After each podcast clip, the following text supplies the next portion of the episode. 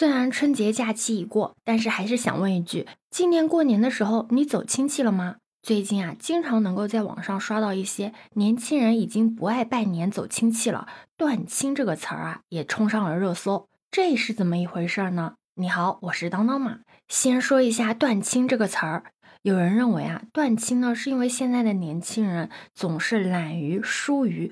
不愿意跟二代以内的亲戚互动和交往的一种现象。简单的来说啊，就是基本上不走亲戚，而不是一种正式声明断绝亲戚关系。不过也有网友表示啊，自己小的时候也是很喜欢去亲戚家的，就是为了图个热闹嘛。长大了之后走亲戚反而是一种顾虑，为什么呀？都在问我去年挣的怎么样啊？做什么工作了呀？找对象了没有啊？结婚了没有啊？有孩子了没啊？那自然的，为了躲避这些亲友们的催婚催育啊，所以很多的年轻人也选择了独自的到其他地方旅游，或者啊，干脆的就不回家过年了。你知道吗？其实啊，关于青年断亲这个现象啊，早就引起了公众与学界的关注。这不，还有断亲概念、问题及思考的论文，这里面就研究了现代社会断亲现象的多种多样。如果按以前的性别视角去看待断亲现象的话，你就可以发现，一种是原生家庭有女孩的寄养家庭，在女孩长大婚配之后啊，夫家才被视为女孩自己的家，而女孩视自己的原生家庭成员啊为亲戚关系，而非家庭成员，亲子关系似乎断绝了。二是男孩长大成家之后，一般呢会分家单独过，这也算是断亲的一种。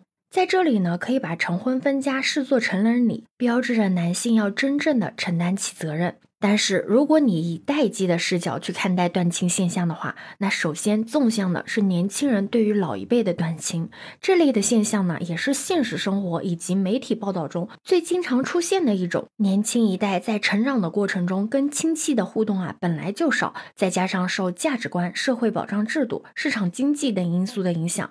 自然啊，对亲戚啊也没有那么的热情。那其次呢，就是代内的横向断亲，主要啊也分为两类。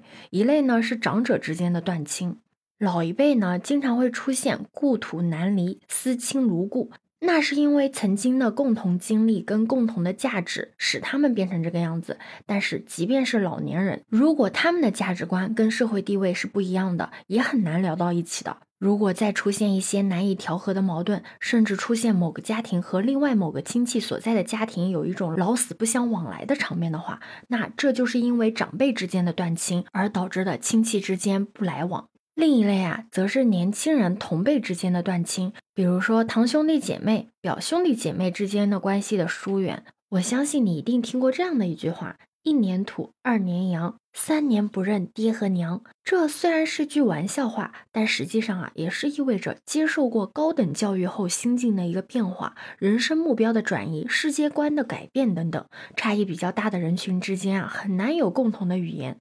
以此类推，同龄人之间由于生命历程的不同，虽然大家都是亲人，但是部分的年轻人跟其他的人生轨迹不相同的同龄人之间啊，也很少有交集，也很少有共同语言。有研究认为啊，随着城市化与人口迁移流动、社会流动与社会分层、市场经济与社会保障制度的发展、生活压力与内卷以及数字化生存，越来越多的人选择断亲。断亲啊。是现代化的结果。虽然断亲在一定程度上啊会削弱家庭功能，减少宗亲互助，但对于个体而言，需要通过断亲减少无效社交。要知道，断亲大部分断掉的呢，都是那些一年都未必能够见到一次，仅仅只靠着血缘关关系维系的亲戚。而与之相反。亲近的呀，都是一些在经济与情感上都能够带来慰藉的家人。这也体现了一个成熟的人良好的自我分化水平，他能够把握好亲密关系和独立的平衡。那断亲呢，也体现了个体的理性选择与传统亲情观念的拉扯。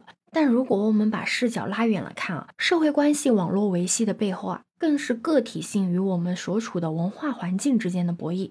那有研究认为啊，人。不仅是一切社交关系的总和，也是恩情与亏欠的沉积。在现代社会中啊，大家终会找到新的亲情存在的形式与社会关系，而最舒服的相处状态啊，永远是每个人的生活方式与追求。对此，你有什么看法呢？可以把你的想法留在评论区哦。如果你喜欢我的话，也可以在我们常用的绿色软件搜索“当当马六幺六”，就可以找到我哦。欢迎你的订阅、点赞、收藏、关注。这里是走马，我是当当马，拜拜。